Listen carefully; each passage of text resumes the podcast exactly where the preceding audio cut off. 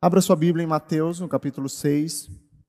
Eu quero começar a, a ler do versículo 24. Aqui você vai ver, a partir do versículo 25, que é o texto que a gente vai expor de fato. Mas eu queria muito poder uh, ler com vocês o, o, versículo 24 para que a gente entenda em total profundidade aquilo que Jesus quer falar com essa, essa passagem. 24, olha o que diz nenhum homem pode servir a dois senhores, porque ou há de odiar um e amar o outro, ou se apegará a um e desprezará o outro. Não podeis servir a Deus e a Mamon. Depois disso, não está na passagem, tá? Olha para mim. Depois disso, Jesus ele começa uma espécie de conclusão desse nesse capítulo 6. Óbvio que não existia na pregação dele capítulos e versículos, a gente sabe que isso foi uh, uma organização uh, depois de Cristo, obviamente, então ele conclui essa linha de raciocínio agora. Então ele disse essas palavras e ele continua. Por isso eu vos digo, versículo 25.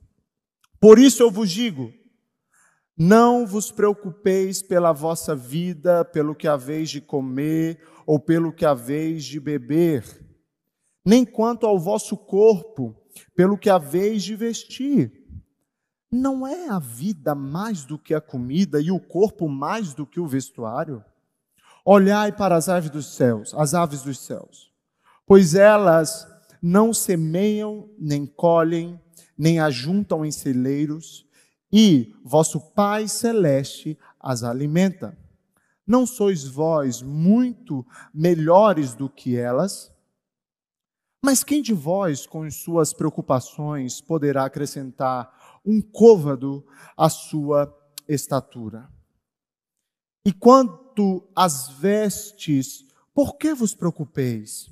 Olhai para os lírios do campo, como eles crescem, não trabalham nem fiam. E eu vos digo que nem mesmo Salomão, em toda a sua glória, vestiu-se como um deles. Pois se Deus assim veste a erva do campo, que hoje existe e amanhã é lançada no forno, não vestirá muito mais a vós, ó pequena fé. Portanto, não fiqueis cuidadosos dizendo, o que comeremos, ou o que beberemos, ou com o que nós uh, vestiremos, porque todas estas coisas os gentios buscam. Porquanto vosso Pai Celeste sabe que necessitas de todas estas coisas. Mas buscai primeiro o reino de Deus e a sua justiça, e todas essas coisas vos serão acrescentadas. Não fiqueis cuidadosos, pois, com o amanhã, porque o amanhã cuidará de si mesmo. Suficiente é ao dia o seu próprio mal. Amém? Vamos orar, Pai. Quero te agradecer, Jesus, pela tua palavra, por essa porção. Que possamos, meu Pai, entender aquilo que de fato o Senhor quer trazer para nós Saiamos aqui, meu Pai, entendendo um pouco mais sobre esse tema que é tão pontual, que é a ansiedade. E que o Senhor entre dentro de nós, da nossa alma, da nossa mente, nos cure através da tua palavra. Em nome de Jesus, Pai. É o que eu te peço, enquanto a tua palavra estiver sendo exposta, que haja restauração, que haja milagre, que haja cura, e que as pessoas, meu Pai, que estejam, que estiverem cegas espiritualmente, que elas possam ver, ver que o Senhor é o Deus de provisão. Em nome de Jesus. Amém. Amém, gente? Ah, eu não sei se vocês perceberam, mas eu li em uma, em uma tradução diferente, eu li na King James e aqui está a NVI, se eu não me engano. Mas hoje a gente vai tratar sobre um tema que é muito pontual, um tema que uh, está presente na vida da maioria da população mundial, que é a ansiedade. Ansiedade. Mais de 70% ah, da população no mundo é ansiosa. 70% das pessoas que estão aqui, isso é um dado, uh, e não é um dado de fontes não confiáveis, mas é um dado, um dado muito confiante. Esse dado diz que 70% das pessoas no mundo hoje estão com ansiedade. Então isso significa que 70% das pessoas que estão nesse auditório, nessa igreja, têm ansiedade. Como o cristão ele pode lidar com a ansiedade? O que é a ansiedade? Como nós que estamos em Cristo vivemos com essa ansiedade? Como eu e você podemos dizer que somos cristãos, mas andamos ansiosos?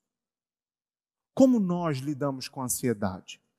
Você é ansioso? Não precisa responder. Mas você é ansioso?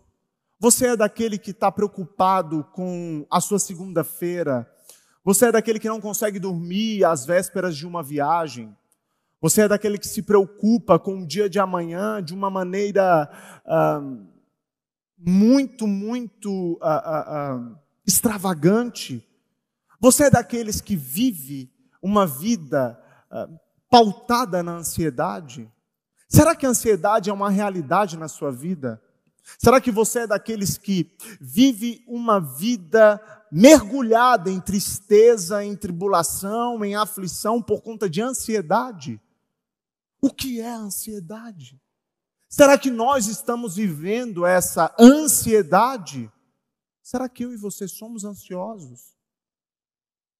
Será que você que chegou aqui hoje está nesse momento, agora, com sua mente uh, como uma espécie de, de, de, de turbilhão, sabe? Como uma espécie de tempestade por conta de ansiedade. O que é ansiedade? Ansiedade, meus irmãos, em primeiro lugar, é algo inútil. Já parou para perceber isso? Que ansiedade é algo inútil, que ansiedade não vai mudar a realidade das coisas. Exemplo, eu posso ficar muito preocupado com algo que vai acontecer na segunda-feira, mas a minha ansiedade não vai mudar essa realidade. Ou melhor, meus queridos, quando eu estou preocupado com a minha segunda-feira, eu estou me preocupando com algo que nem aconteceu, e eu nem sei se eu estarei vivo na segunda. Já parou para pensar que amanhã às sete horas da manhã você pode não acordar para escovar os dentes? Que isso, pastor, isso nunca vai acontecer comigo, meus irmãos. O cristão, ele tem uma certeza, e a certeza que nós temos é que o Senhor tem algo preparado para nós, que ele é a nossa salvação, que nele somos salvos, que ainda que morramos, viveremos. Essa é a nossa certeza, mas não temos certezas, a certeza de que amanhã acordaremos. Quem aqui pode se levantar e dizer assim: segunda-feira eu tenho certeza que eu vou fazer isso? Pergunte para um pai de família que colocou toda a sua família num carro. Foi a caminho do shopping e teve o seu carro colidido com um caminhão a 100 por hora. Por mais que ele tivesse toda a certeza do mundo de que chegaria ao shopping, isso não aconteceu. Que certeza nós temos? Sim, nós podemos planejar, nós podemos pensar, mas Jesus está dizendo que não podemos ser ansiosos, porque é algo inútil. A ansiedade também é cega. Porque por mais que eu esteja ansioso, eu não consigo ver, eu não consigo, uh, uh, eu não consigo visualizar o meu amanhã. Você pode imaginar, mas você não tem o poder de ver exatamente o que vai acontecer. Mas a ansiedade te faz viver algo que na maioria das vezes nem vai acontecer. Pastor, explica melhor. A maioria das vezes nós ficamos ansiosos por coisas que não vão acontecer. Já parou para pensar nisso? Que a maioria da nossa ansiedade é por coisas que dificilmente vão acontecer. A nossa mente viaja, nós entramos em pensamentos automáticos e a gente sempre tem a tendência de pensar no pior. Ninguém fica ansioso assim, hum, amanhã domingo eu vou acordar milionário. Estou ansioso. Ninguém! Alguém aqui fica ansioso por algo bom? Muito difícil, a não ser que amanhã vai acontecer uma coisa muito boa, mas ninguém aqui fica tentando, pensando em algo bom. Sempre a nossa ansiedade tem uma tendência de ser para as coisas ruins. A gente sempre tem a tendência de pegar esse sentimento e transferir para coisa ruim. Exemplo: segunda-feira eu vou comprar um carro, mas a sua ansiedade está dizendo assim: seu nome não vai passar. Isso não vai, você vai bater esse carro, você vai sair de lá e vai bater o carro. Ou, só eu fico com neuro? Você vai comprar o carro, você vai comprar o carro, mas com certeza o motor vai vir com defeito. Pensa bem. Então a mente, a mente ansiosa, a ansiedade, a ansiedade é cega. Porque ela não tem o poder de enxergar o que de fato vai acontecer no nosso futuro. Ansiedade também, meus irmãos, a ansiedade ela nos engana. Ela nos engana porque ela nos faz viver um sofrimento hoje. Hoje, daquilo que supostamente viveremos amanhã. E aí não conseguimos viver bem hoje, e o amanhã as coisas nem aconteceram. A gente fica com o nosso coração com muito medo, com, muito, com muita aflição, com muito temor de coisas que vão acontecer, a gente fica com o nosso hoje paralisado. Paralisado. Por coisas que vão acontecer amanhã. E quando chega amanhã, isso não acontece. E a gente foi enganado. A nossa mente não consegue pensar em mais nada, nós não conseguimos concentrar, nós não conseguimos ter tempo com Deus, nós não conseguimos fazer mais nada, por quê? Porque estamos sofrendo hoje por coisas que nem aconteceram. Gente, a ansiedade é uma loucura. A ansiedade é algo que não tem sentido. Mas por que somos ansiosos? Vamos ler o versículo 24, só para a gente uh, dar um pequeno contexto para o que vamos falar. Olha o que ele diz. Ninguém pode servir a dois senhores, pois odiará um e amará o outro, ou se dedicará a um e desprezará o outro. Vocês não podem servir a Deus e ao dinheiro. Em outras traduções, vocês não podem servir a Deus ou a mamon. Vocês não podem ter dois deuses. Porque se você tiver dois deuses, você vai se dedicar a um e deixar o outro de lado. Nós estamos vivendo em um século, em uma época, literalmente, em toda a sua completude uh, egocêntrica, em uma era de consumismo, meus irmãos. Nós cristãos lutamos e brigamos contra isso. O que o mundo pede, o mundo pede compra, tenha, possua, mostre que você tem, trabalhe para ter, lute para ter. E eu não estou dizendo aqui que é errado ter um carro bom, que é errado ter uma fazenda, que é errado ter uma casa. Não, não, não, não. Mas quando isso toma conta de mim, aí está tudo errado. Porque se eu estou servindo a mamon, ao dinheiro, com toda certeza, o meu Deus está sendo deixado de lado. Não tem como.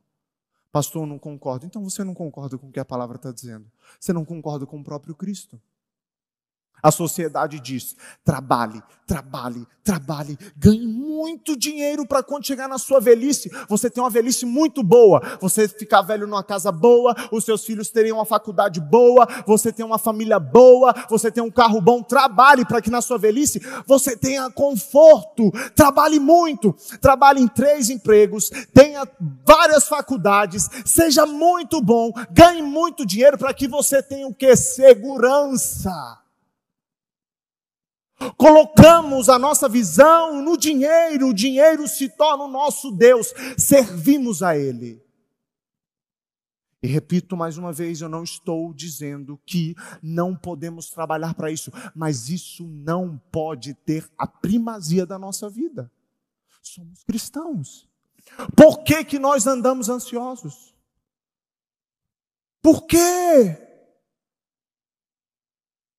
A qual Deus eu e você estamos servindo?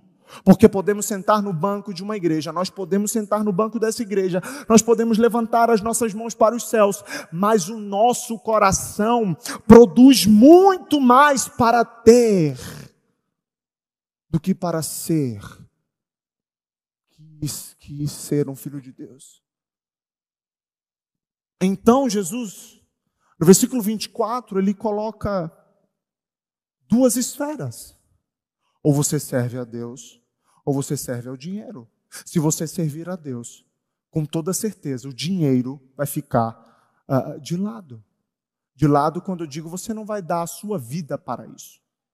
Porque eu olho para o.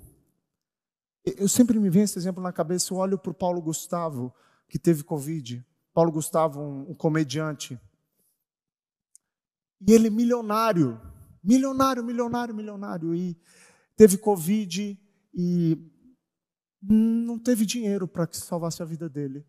A conta bancária dele, por mais que lhe desse o melhor hospital, o melhor aparelho, não conseguia comprar a sua saúde. Vida. Me diga, meu irmão, me diga, quem é o milionário que consegue comprar um mês de vida? Aonde que eu posso comprar dois anos de vida? Se a sua segurança está no dinheiro e se você vive trabalhando para isso, se você vive amontoando, juntando tesouros nessa terra e não tesouros nos céus, aí você começa a caminhar por algo que é totalmente antibíblico. O nosso Deus é um Deus de prosperidade, o nosso Deus é um Deus de riqueza, sim. O nosso Deus é um Deus que é dono do ouro e da prata, sim. Sim. O dinheiro não é ruim. O dinheiro ajuda, o dinheiro paga, uh, investe em missionários, o dinheiro é por, porque estamos aqui com essas luzes ligadas, você está me ouvindo num som, é porque tem dinheiro. Se eu estou com essa roupa, é porque eu tive dinheiro para comprar. Vocês estão aqui. O dinheiro tem a sua importância, mas ele não é o meu tudo. Porque eu posso estar com a conta bancária cheia. Mas essa conta bancária é cheia. Por mais que para o mundo uma conta bancária cheia seja segurança, ela não é. E quando servimos a Mamon, quando servimos ao Deus do dinheiro, a gente começa a entrar em um ciclo de ansiedade, tentando ter, tentando comprar, tentando, tentando, tentando. O dinheiro acaba sendo uh, o dono da nossa vida, aquele que está no centro e não Deus. A gente deixa Deus de lado, usa Deus no culto, usa Deus em um momento do nosso dia, mas a verdade é que a nossa vida toda está focada nisso. Eu quero ter uma casa boa, gente. Eu quero ter um carro legal. Eu quero, eu quero. Meu irmão, eu quero que a minha filha estude num colégio bom. Eu quero. Mas se isso não acontecer, a minha segurança não está nisso, mas num Deus que me promete algo concreto. Um Deus que eu posso estar rico ou posso estar pobre, eu posso ter muito dinheiro, eu posso ter pouco dinheiro. Um Deus que me dá segurança. Um Deus que me dá segurança para além desta vida. Um Deus que me dá segurança de que eu terei acesso a algo que tesouro nenhum na terra consegue comprar. Vocês estão aqui? Aí ele continua. Por isso, pressupondo aqui, meus irmãos, que aqueles discípulos, aquela multidão que estava ouvindo ele, fosse escolher Deus como o Senhor das suas vidas, ele diz: portanto, ou por isso eu digo, não se, versículo 25, não se preocupem com a sua própria vida. Ou não andeis ansiosos. Não se preocupe. O que é preocupação? Se você for separar a palavra, a gente tem aqui um pré-ocupação. Você se preocupa com algo. Você não está preocupado com algo efetivamente. Você está pré-ocupado com algo que ainda não aconteceu. Então a ordem de Jesus aqui é: não se preocupem. Não se preocupem com a sua própria vida. Não se preocupem. E esse não se preocupar não significa que você não vai planejar. Esse não se preocupar não significa que você não vai estudar. Esse não se preocupar não significa que você vai uh, planejar coisas. Não significa isso. Mas esse não se preocupar com a sua própria vida significa que o Deus que vive e reina não vai deixar você passar por necessidades se você estiver no centro da vontade dele. Então não se preocupe com a sua própria vida. Não ande ansioso. Se você está ansioso, deixe de estar ansioso. Pastor, eu preciso de mais motivações para deixar de estar ansioso. Aqui é o próprio Jesus dizendo: não se preocupe, não vai adiantar, confie em mim. Ele continua. Não se preocupe com a sua própria vida quanto ao, ao que comer ou beber, nem com os seus próprios corpos quanto ao que vestir. Não é a vida mais importante do que a comida e o corpo mais importante do que a roupa. Jesus aqui ele está falando sobre alimento e vestimenta.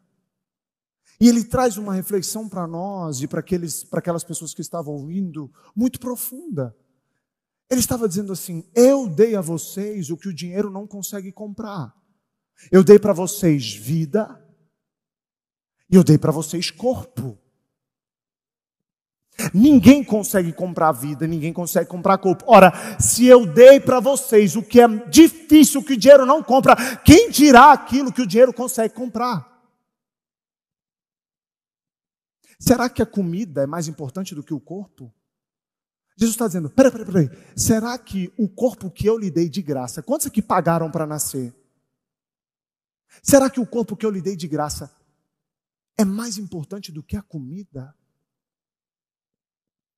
Jesus está dizendo: não ande ansioso, não andeis ansiosos, não se preocupem quanto ao que vão comer, beber e vestir. Eu sei, meus irmãos, que aqui, com toda certeza, não tem ninguém morrendo de sede, ou preocupado se amanhã vai ter água ou não. Eu pressuponho que aqui não tenha ninguém preocupado com o que vai comer amanhã, e se tiver, por favor, nos procure. Mas eu acredito que ninguém aqui está preocupado com o que vai comer amanhã.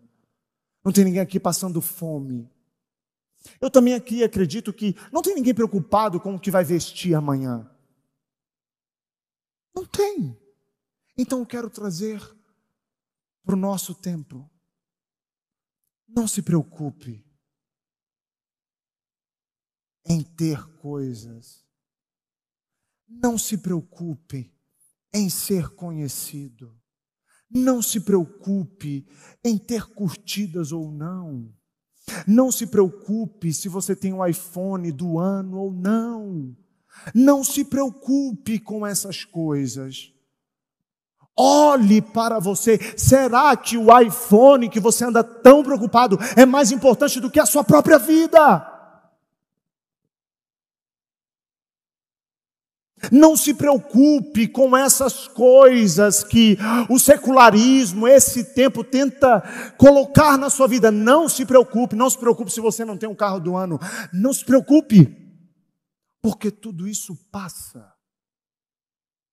Tudo isso passa. Aquilo que dinheiro não consegue comprar, eu já dei para vocês, portanto, se eu dei o que vocês não conseguem comprar, eu vou cuidar das outras coisas. Agora, preste atenção em algo: Jesus está falando sobre comida, bebida e roupa.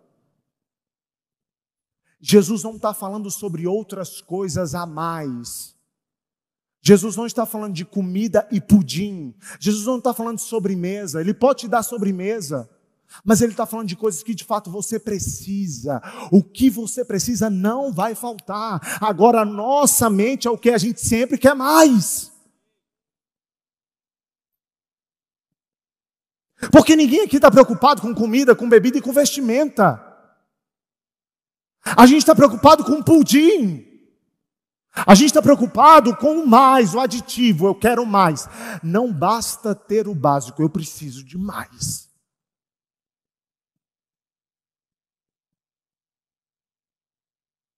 Nosso Deus promete te dar o que você precisa. Portanto, não ande ansioso. Não ande preocupado com quem eu vou casar onde eu vou viver, e os meus filhos, e a minha empresa, e o meu investimento. Não ande preocupado com isso, porque o Deus que dá vida e que dá corpo é o Deus que supre todas as nossas necessidades. O que Deus está falando aqui é sobre algo ah, ah, muito importante. Deus é um Deus que cuida do nosso futuro. Deus é um Deus que cuida do nosso amanhã. Ele não só conhece o nosso amanhã, ele governa no nosso amanhã. Escute algo, escute o que eu quero te dizer, gente, preste atenção. Você não serve a um Deus de papel, você serve a um Deus vivo. O nosso Deus não é um Deus que só sabe o que vai acontecer amanhã, ele é um Deus que governa o seu amanhã. E nenhum fio de cabelo vai cair dessa sua cabeça se ele não quiser. Não há nada que você faça que vá mudar o que Deus já determinou. Nada. É esse Deus que tem cuidado de nós, um Deus que é supremo. E agora eu preciso confiar nessa supremacia de Deus. Eu preciso depositar minha confiança nessa supremacia divina. Eu preciso entender que Ele governa o meu amanhã. E se Ele governa o meu amanhã, eu vou descansar. Por que, que eu vou descansar? Porque a vontade dele é boa, perfeita e agradável. Ele continua. Observem as, as aves dos céus, ou as aves do céu. Não semeiam, nem colhem, nem armazenam em celeiros, contudo, o Pai Celestial as alimenta. Não tem vocês muito mais valor do que elas? Eu lembro que, talvez o Ítalo possa confirmar isso, mas eu estudava em uma escola em que o Ítalo também estudava, né, Ítalo? Uh, a gente estava no Lato Senso e. Estou brincando. Gente estava na escola aí, tá? E a escola ela tinha uma, uma janela de vidro, né? Ela era toda feita de janela de vidro. E a gente estava aqui assistindo aula e a gente tinha uma vista para a floresta, né? A gente entrava muito cedo na aula, às sete da manhã, a gente já tinha que estar na, na, dentro da sala de aula. E eu lembro que todos os dias as araras passeavam ali. Vocês chegavam a ver isso? Araras iam e voltavam, arara azul, arara rosa, arara vermelha, arara prata, prateada, dourada. Era arara. Gente, era uma festa de arara. Era muita arara.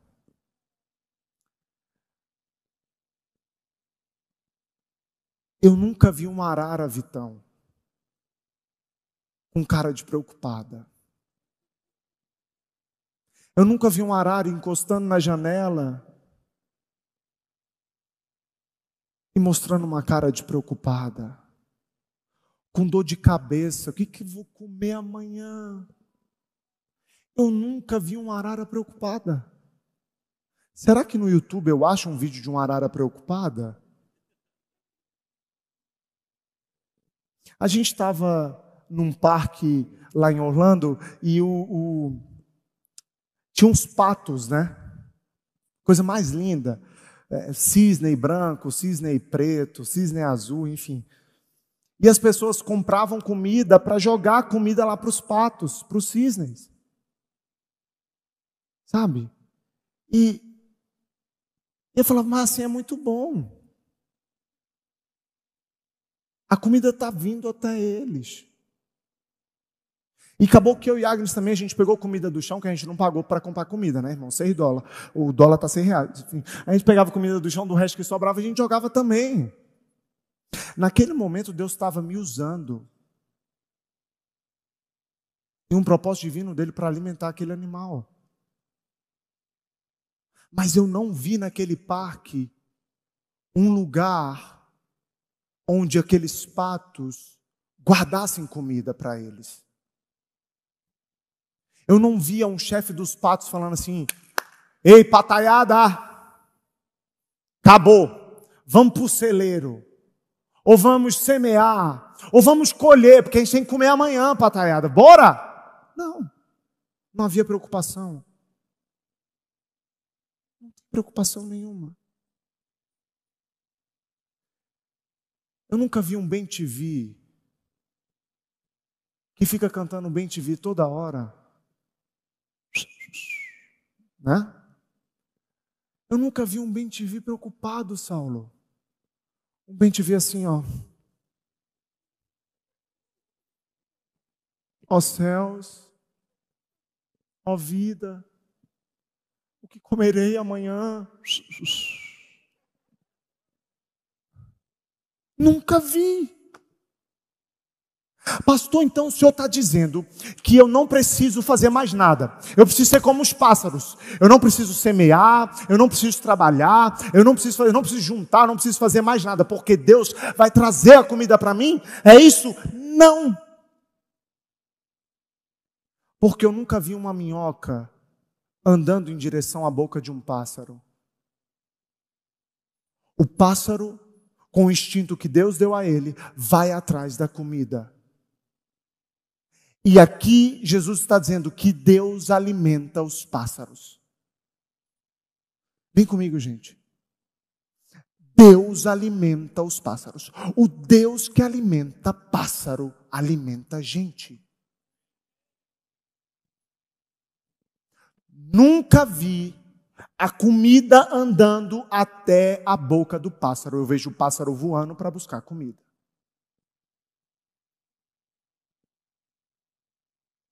Mas ele vai na certeza de que o Criador de todas as coisas lhe dará o que ele precisa. Então vem comigo. Nós temos muito mais valor do que os pássaros. Eu sei que é até complicado falar isso hoje, o politicamente correto, né? Num mundo onde ovo de tartaruga tem mais valor do que vida, né? Se você quebrar um ovo de uma tartaruga, a gente é preso, mas se você abortar uma criança, tá tudo bem, né? Enfim, valores invertidos. Mas você tem muito mais importância do que um pássaro. Aqui Jesus não está menosprezando a criação, não. Ele alimenta ela. Mas Jesus está dizendo que só existe seres, imagem e semelhança. Um ser que é imagem e semelhança que é eu e você. O pássaro não é imagem e semelhança, o leão não é imagem e semelhança, agora eu e você somos imagem e semelhança do Deus Todo-Poderoso. Ou seja, se somos imagem e semelhança do Deus Todo-Poderoso, somos muito mais importantes do que os pássaros. E se somos mais importantes do que os pássaros, Ele nos dará o que precisamos. Mas eu quero que vocês percebam algo. Olhe para mim. Ele diz: Observem. Vejam. Quando estamos ansiosos, não conseguimos observar os pássaros pregando para a gente todas as manhãs. Martim Lutero diz que os pássaros pregam quando cantam. Porque ao cantar eles estão declarando: hoje eu me alimentei, porque o Criador me deu comida. Quando andamos ansiosos, não conseguimos olhar para as aves e pensar: se elas comeram, eu vou comer. Mas a nossa preocupação não está no comer, a nossa preocupação está em ter, em ter o que de fato não precisamos.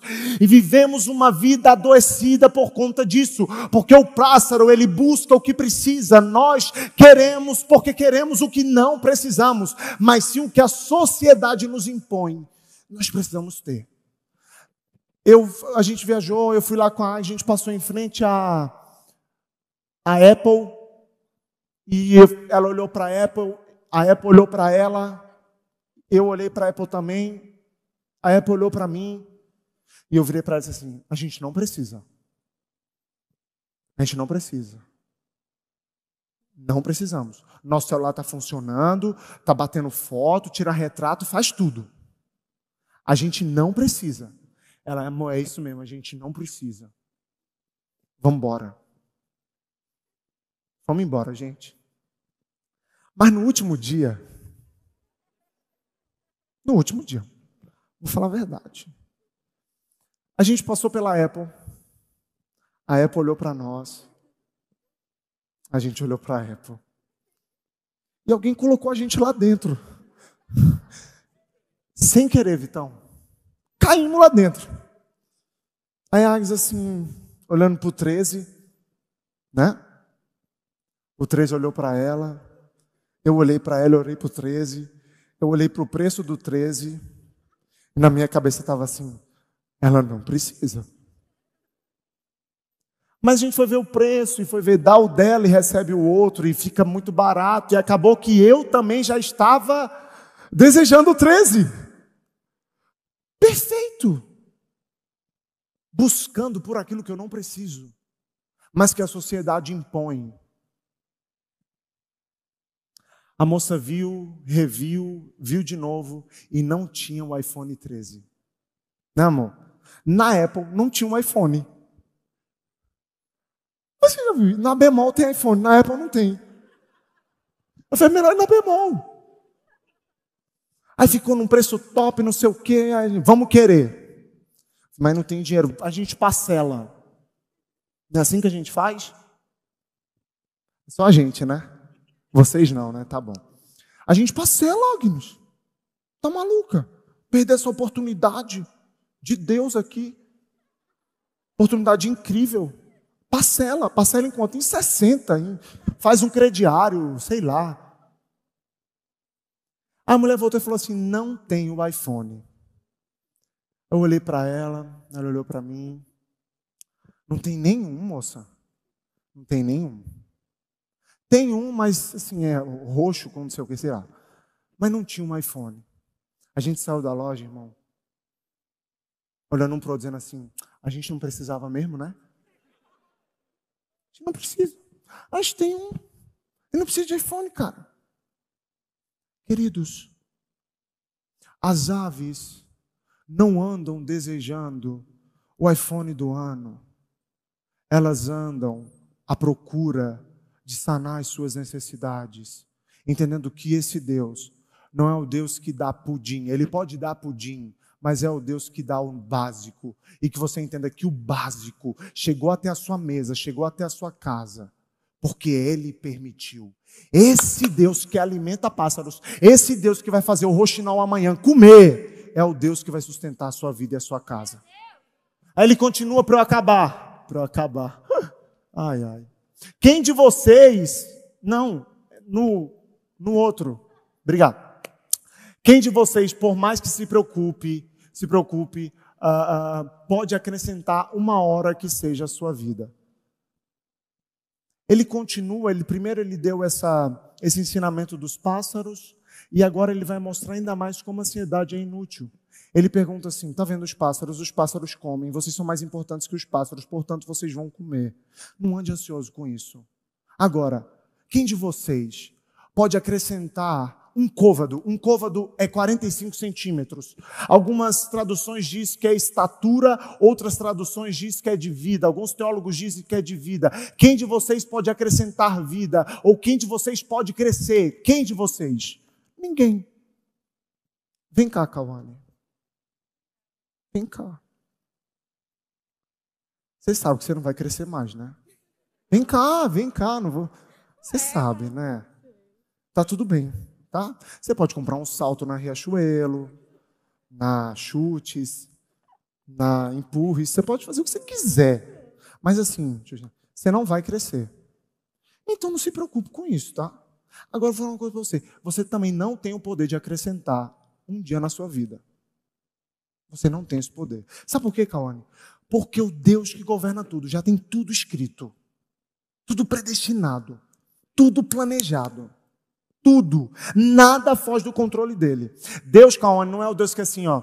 Hum, eu tenho vários planos para Cauane. Cauane vai ser isso, vai ser aquilo, aquilo outro. Aí amanhã a Cauane é atropelada. Aí Deus.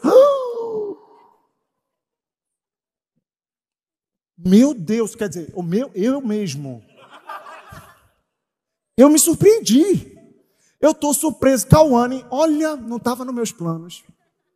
Só que a gente pensa que Deus é um Deus que, que se surpreende, né? Não é, gente? É. Vai lá, Cauane. Você não vai crescer mesmo, não, tá? Eu acho, né? Vai. Cauane. Não ande ansiosa com isso, calma. Então, esse Deus, meus irmãos, ele está dizendo assim: você pode, Mateus, fazer o que você quiser, mas você não vai acrescentar mais um dia da sua vida. A sua preocupação não adianta, é inútil. Eu tenho, eu tinha, né, muito medo de morrer. Muito. Muito. Um dia eu vi o Jô Soares entrevistando um médico. Aí um médico falou assim: ó, uma coceira no corpo pode ser câncer. Eu falei assim: eu tô aqui sair, ó. Liga pro médico. Aí eu entrava no Google, o Google falava assim: três dias, morte. Eu vou morrer. Só eu sou assim, né? Você precisa assim no Google: dor no dedo, indicador, morte, câncer. O que adianta você ficar preocupado, Abraão? O que adianta? Se você não tem condições de acrescentar um côvado, 45 centímetros a mais na sua vida, se você não consegue crescer, você não consegue. Do que, que adianta? Confie em mim. O amanhã está preparado. Eu o preparei. Talvez você chore, talvez seja triste, mas eu preparei. Eu tenho controle de todas as coisas. Ainda que você não entenda, eu tenho controle de todas as coisas. Portanto, tenha fé em mim. Aí ele continua. Por que vocês se preocupam com as roupas? Olha aí as meninas, eita. Vejam como crescem os lírios do campo. Eles não trabalham nem tecem. Contudo, eu lhes digo que nem Salomão, em todo o seu esplendor, vestiu-se como um deles. Se Deus veste assim a erva do campo, que hoje existe e amanhã é lançada no fogo, não vestirá muito mais vocês, homens de pequena fé. O que, que Jesus está dizendo? Jesus fala das aves, Jesus fala da nossa vida que nós não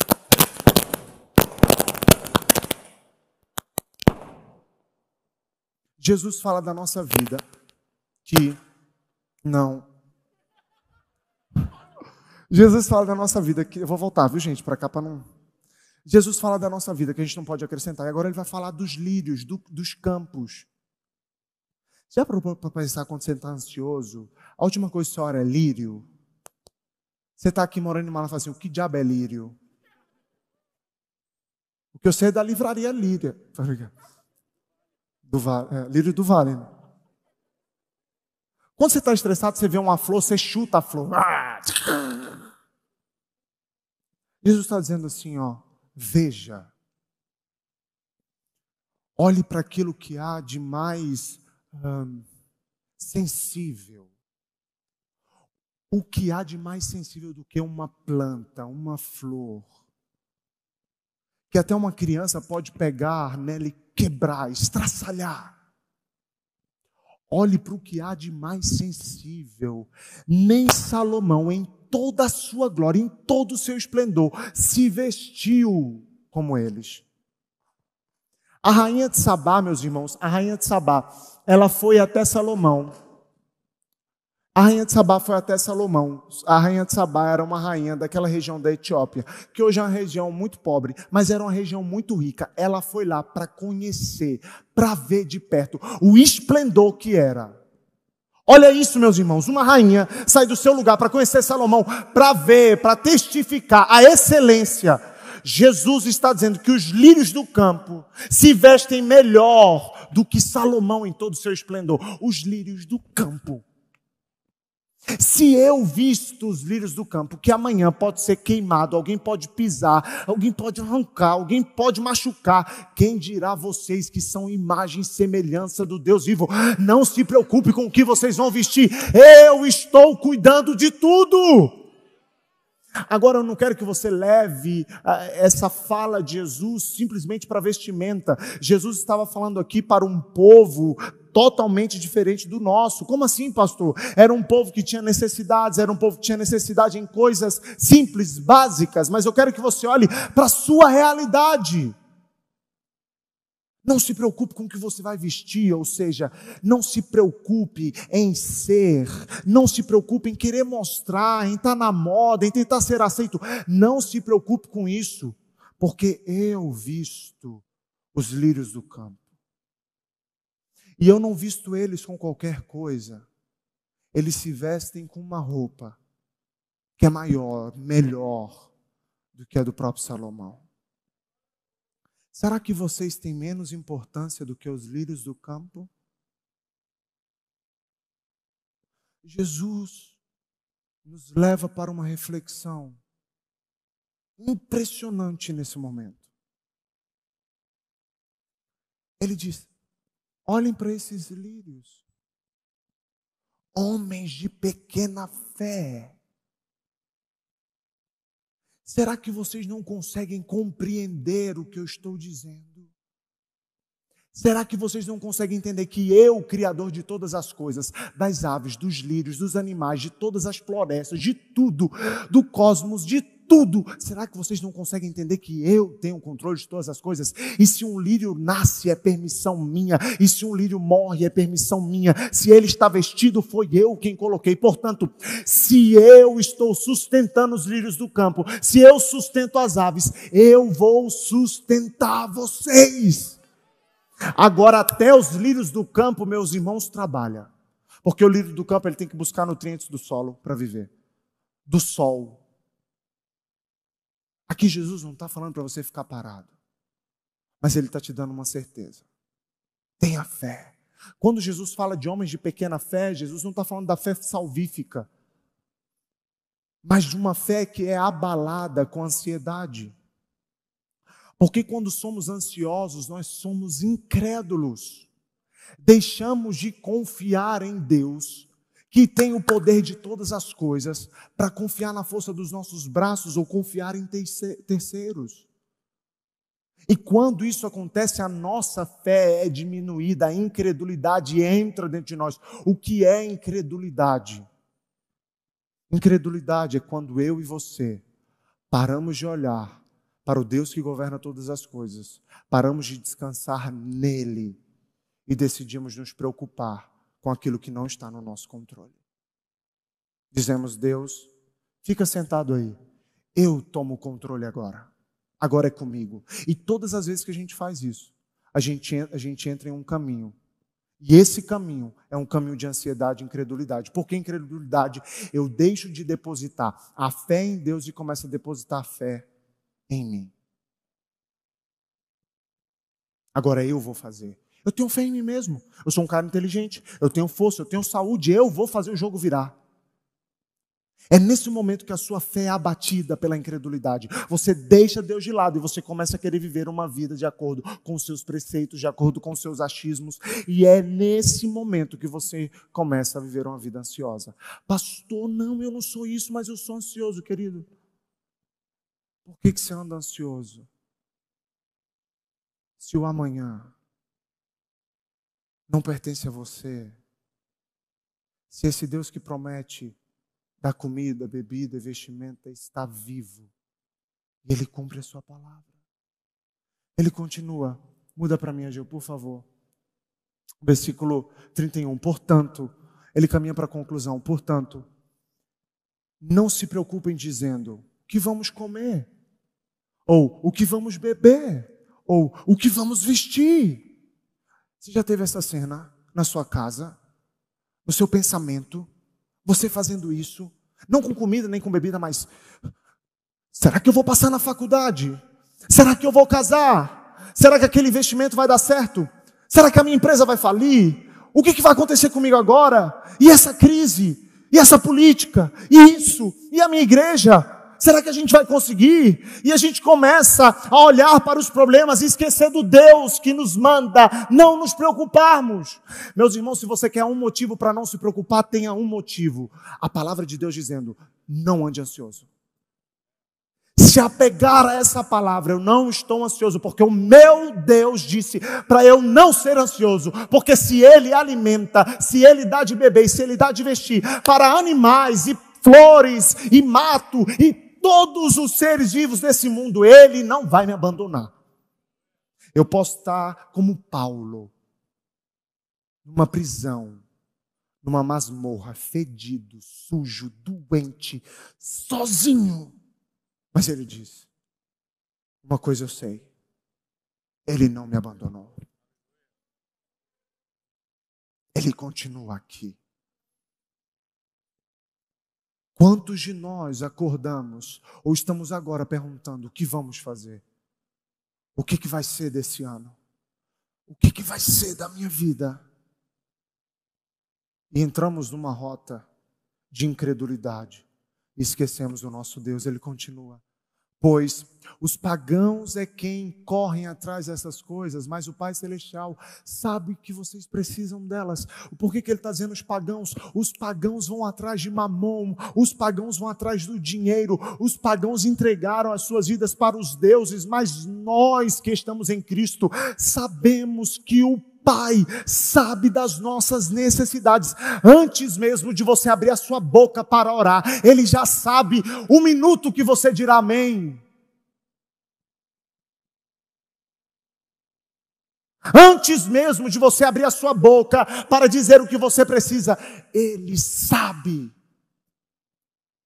É esse Deus que está dizendo: não sejam como os pagãos, não sejam como os gentios, não sejam como o povo deste mundo, deste século, que anda por aí à procura das tendências, do modismo, do ter para ser. Não andem por essa rota, olhem para o Deus Todo-Poderoso, o Deus que está no amanhã e que governa todas as coisas. Não ande ansioso, confie nesse Deus.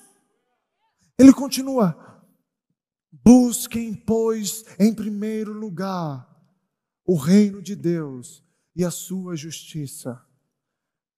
Buscar o reino de Deus e a sua justiça, meus irmãos. Buscar o reino de Deus e a sua justiça. Se os pagãos buscam mamon, se os pagãos buscam por outras coisas, nós buscamos o Senhor porque sabemos que Ele sabe o que nós precisamos. E se Ele sabe o que precisamos, continuaremos buscando o seu reino e a sua justiça. Buscar reino e justiça não é você virar pastor, não é você virar missionário, não é você largar um emprego e dizer assim: agora eu vou viver na igreja, agora eu vou agora eu vou, olha, eu vou viver da fé aqui mesmo nessa igreja, eu só vou viver da igreja, eu vou virar pastor. Não é isso, irmão. O mundo não precisa de mais pastor. O mundo precisa de empresários que buscam o reino e a justiça. O que o mundo precisa é de dentista que estão lá fora e vivem o reino de Deus e a sua justiça. O que o mundo precisa é de homens nas repartições públicas que buscam o reino de Deus e a sua justiça. O mundo precisa de mais missionário. Ele vai levantar missionário? Vai. Ele vai levantar pastor? Vai.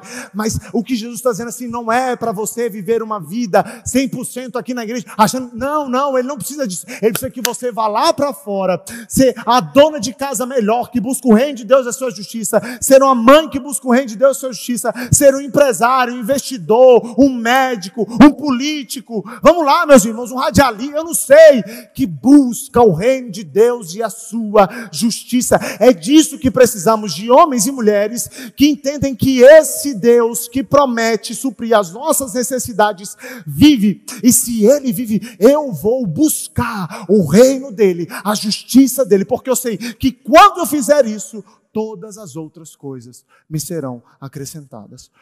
O que é que vai ser acrescentado? É o carro do ano? É o que você tanto deseja? Oh Senhor, eu servi tanto na igreja, Pai.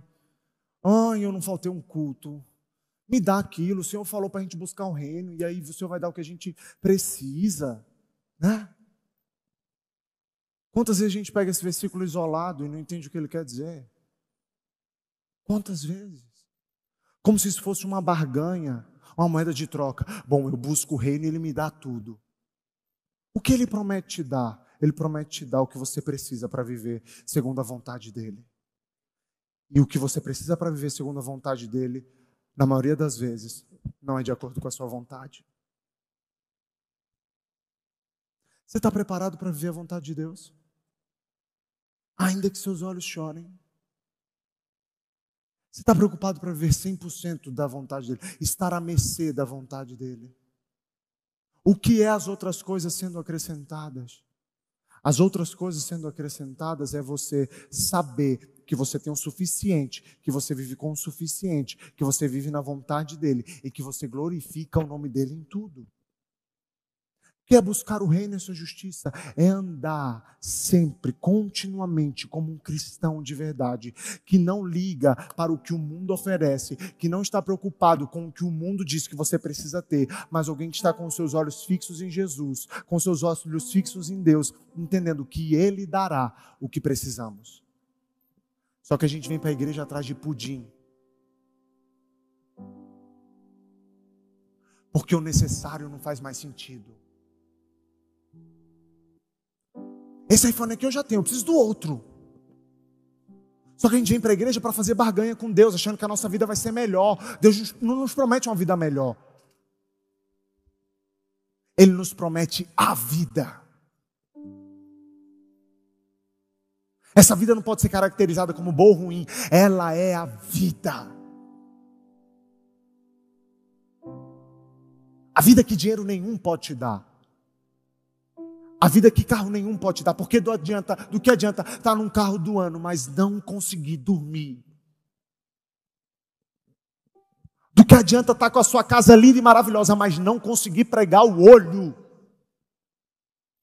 E viver um inferno na sua casa? Busquem o reino de Deus e a sua justiça. Glorifiquem o nome do Senhor e todas essas coisas vos serão acrescentadas. Você acha que Deus tem acrescentado coisas na sua vida? Ou você acha que está faltando coisa? Será que Deus tem acrescentado coisas na minha vida ou está faltando coisa?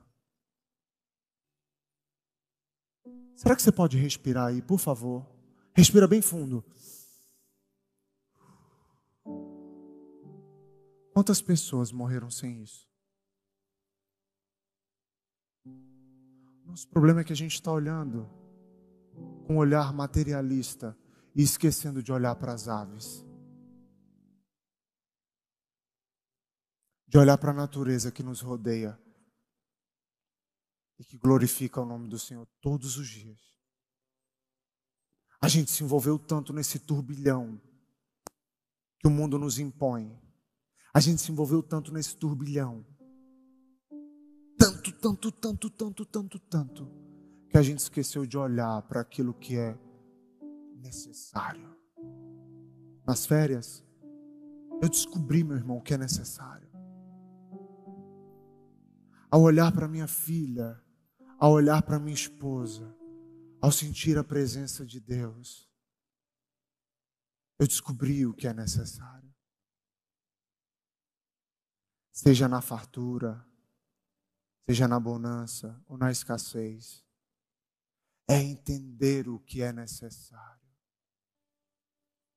Todas essas coisas vos serão acrescentadas. E ele finaliza dizendo: portanto, não se preocupem com o amanhã, pois o amanhã se preocupará consigo mesmo. Basta cada dia o seu próprio mal. Aqui Jesus ele faz um resumo, uma conclusão de tudo que ele disse de tudo que ele disse, ele diz assim: portanto, por fim, não se preocupem com o amanhã. Aqui está, meus irmãos, a chave para vencer a ansiedade. Por que está a chave, pastor? Como assim? O que há de tão incrível aqui que eu nunca consegui ler? Ficamos ansiosos por coisas que não aconteceram. E aqui Jesus está nos dando uma ordem. Não adianta se preocupar. Jesus nos ensina uma oração chamada Pai Nosso. E ele diz: o pão, de, o, o pão que nos dai hoje.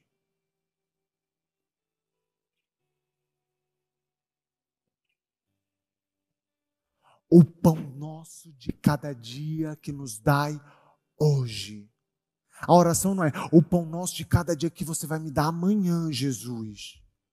É hoje, vivendo um dia após o, outro, um dia cada dia com seu mal, vivendo esse dia, entendendo que você pode planejar, que você pode sonhar, que você pode escrever, desenhar, que você pode se preparar, mas você não vive ansioso com isso. Eu preciso viver o hoje e o agora, porque eu não tenho controle do amanhã.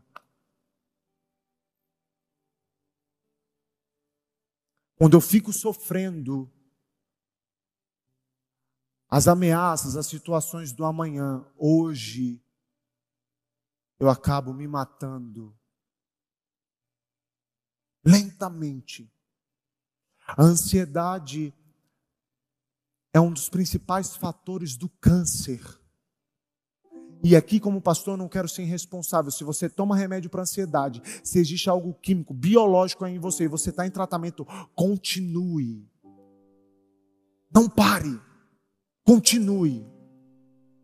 Mas o que eu quero aqui, como pastor, através das Escrituras, é dar um aditivo maior para você, de confiança nele de parar para olhar para as circunstâncias, fazer das circunstâncias o seu gigante. Olha isso, meus irmãos. Davi olha para o gigante Golias, enquanto o exército de Saul estava se tremendo. Davi olhava para aquele gigante, mas sobre ele, sobre aquele gigante, maior do que aquele gigante, era o Deus de Davi. Então olhe para o seu Deus. Olhe para o seu Deus.